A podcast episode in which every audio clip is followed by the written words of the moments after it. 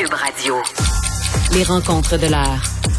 Chaque heure, une nouvelle rencontre. Nouvelle rencontre. Les rencontres de l'heure. À la fin de chaque rencontre, soyez assurés que le vainqueur, ce sera vous. Cube Radio. Une radio pas comme les autres. Chronique juridique avec euh, notre avocate Nada Boumefta. Bonjour Nada. Bonjour Mario. Alors, deux enfants euh, maltraités qui euh, carrément le poursuivent leurs parents.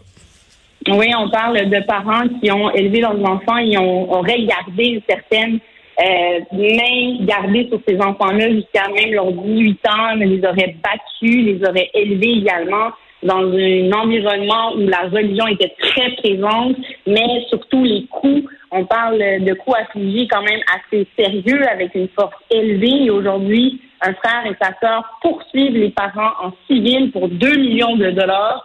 Et on va voir à la suite de ça qu'est-ce qui en ressortira. Encore une fois, euh, une démarche au niveau civil plutôt que criminel.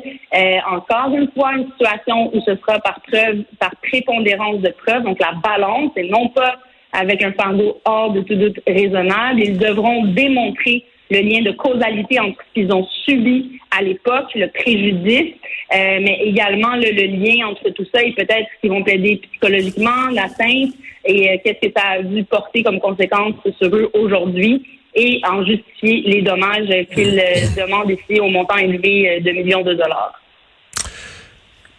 C'est euh, des causes assez rares, mais il y en a quelques-unes quand même. Là. On comprend que c'est des procès euh, au civil absolument épouvantables parce que bon, euh, si, si, si on n'a pas d'entente, si on va à procès, tout ce qu'il faut mettre sur la table, c'est pas du joli, là. Hein. C'est sûr et certain que ça peut être très difficile. Ce que tu dénotes là, c'est surtout le témoignage de passer à travers le processus judiciaire, que ce soit en civil ou un criminel, c'est un défi de venir parler. Non, mais de raconter, tu sais, de raconter un événement criminel, là, c'est pas drôle, mais de raconter sa vie au complet, parce qu'essentiellement, c'est ça, sa vie comme enfant, de tout repasser, euh, c'est quelque chose encore pire. Absolument, c'est tout un, un, défi, mais également un défi qui vient avec un stress et une émotivité euh, une émotion finalement qui peut être assez palpable, surtout quand on parle de situations juridiques comme ça où ça implique des membres de la famille et où on impose euh, euh, essentiellement aux parents un fardeau ici de ne pas avoir respecté par exemple les enfants sur certains niveaux et on finalement on, on, veut, on veut chercher de l'argent, un dédommagement de la part de ses parents c'est sûr que ça peut être très difficile et on, comprendra que c'est une fratrie. Donc, quelle est la position des autres enfants dans cette situation-là? Quelle est la situation familiale? Est-ce qu'il y a des chicanes ou pas? Et ça, ça peut ressortir hein, devant les tribunaux aussi. Euh, on en a parlé hier là, sur la façon dont les gens vont témoigner, leur attitude devant les tribunaux. Et ça aussi, ça peut être un défi quand on veut présenter une preuve de la sorte et dans ce type de dossier-là. Mais je tiens à mentionner même si c'est un criminel, par exemple, tu donnais l'exemple de dossier criminel où il n'y aurait qu'un seul geste reproché, ça reste quand même un défi, surtout quand on parle criminel, donc ce serait des crimes contre la personne. Et les gens qui viendraient témoigner à ce moment-là seraient affectés euh, ou bien en étant la victime présumée ou en étant l'accusé dans cette affaire-là. Et ça peut être quand même euh, aussi difficile aussi à faire, mais encore une fois, le fardeau n'est pas le même en civil versus en criminel une euh, Albertaine qui a tué son mari, qui a vu sa peine réduite de moitié par la cour d'appel, c'est qu'il y a un contexte très particulier.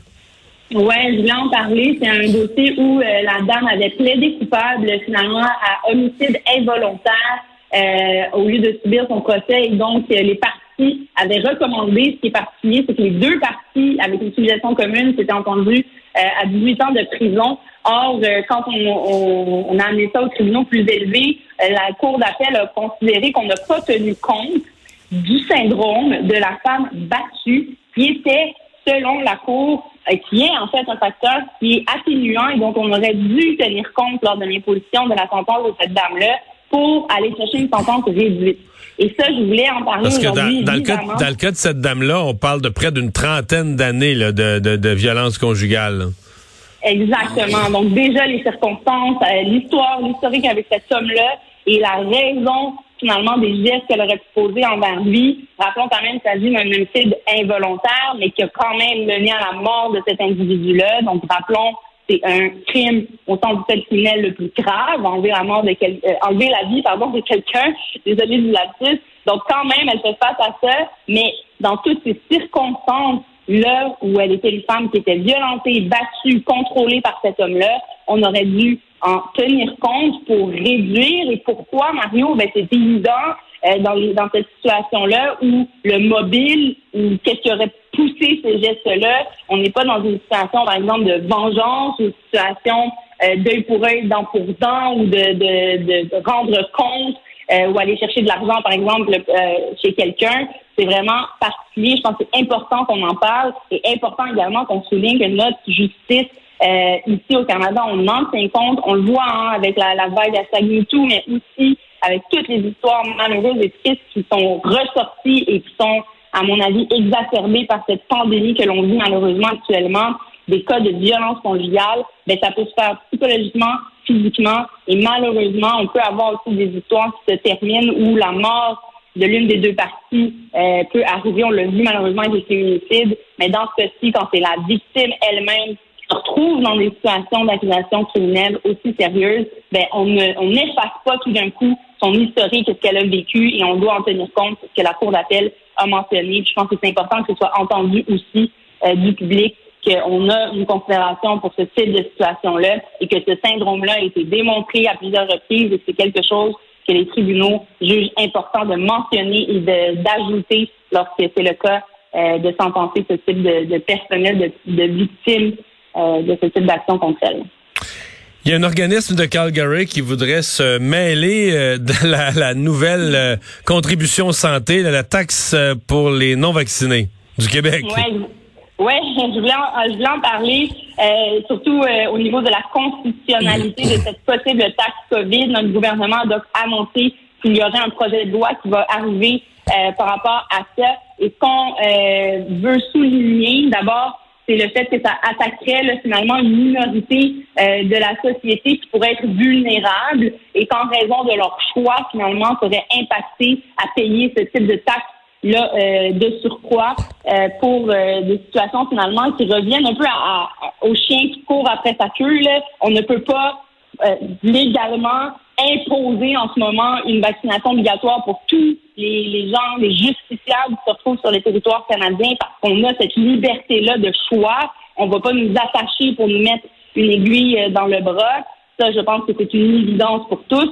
Mais avec la situation où on en est, ce qu'on voit en ce moment, ce qu'on a vu hier avec la déclaration, par exemple, de réduire l'accès à certains endroits, sauf quelques épiceries. on voit qu'on ne veut pas couper non plus les livres aux gens qui ne sont pas vaccinés. Mais clairement, ça va soulever des questions juridiques, peut-être des contestations. Et là, on le voit, déjà des organismes qui se mettent euh, le nez là-dedans pour se poser des questions. je pense que c'est tout à fait juste de le faire et d'amener ça en tout cas devant nos tribunaux pour se questionner sur la façon de faire la constitutionnalité. De la même façon qu'on l'a fait euh, pour les jeunes, par exemple, quand on a voulu imposer aux mineurs la vaccination, par rapport aux parents et euh, également par rapport aux gens qui avaient des croyances sincères, qui ne voulaient pas être vaccinés en circonstances particulières. Mais ben, je pense que ce sont des débats qu'on peut amener devant nos tribunaux. Mais encore une fois, en respectant le fardeau de preuve et en respectant aussi les règles euh, de droit lorsque ces, ces présentations-là, ces positions-là seront présentées devant les tribunaux. Alors, on verra ce qu'il en sera. Ils viennent de mettre le nez là-dedans. Rappelons encore une fois que la, la loi n'est pas encore adoptée, n'est pas encore mise en place mais on peut euh, s'attendre à des contestations judiciaires euh, à ce niveau-là, donc à suivre. Merci beaucoup, Nada. Bonne fin de semaine. Merci beaucoup. Bon week-end à lundi.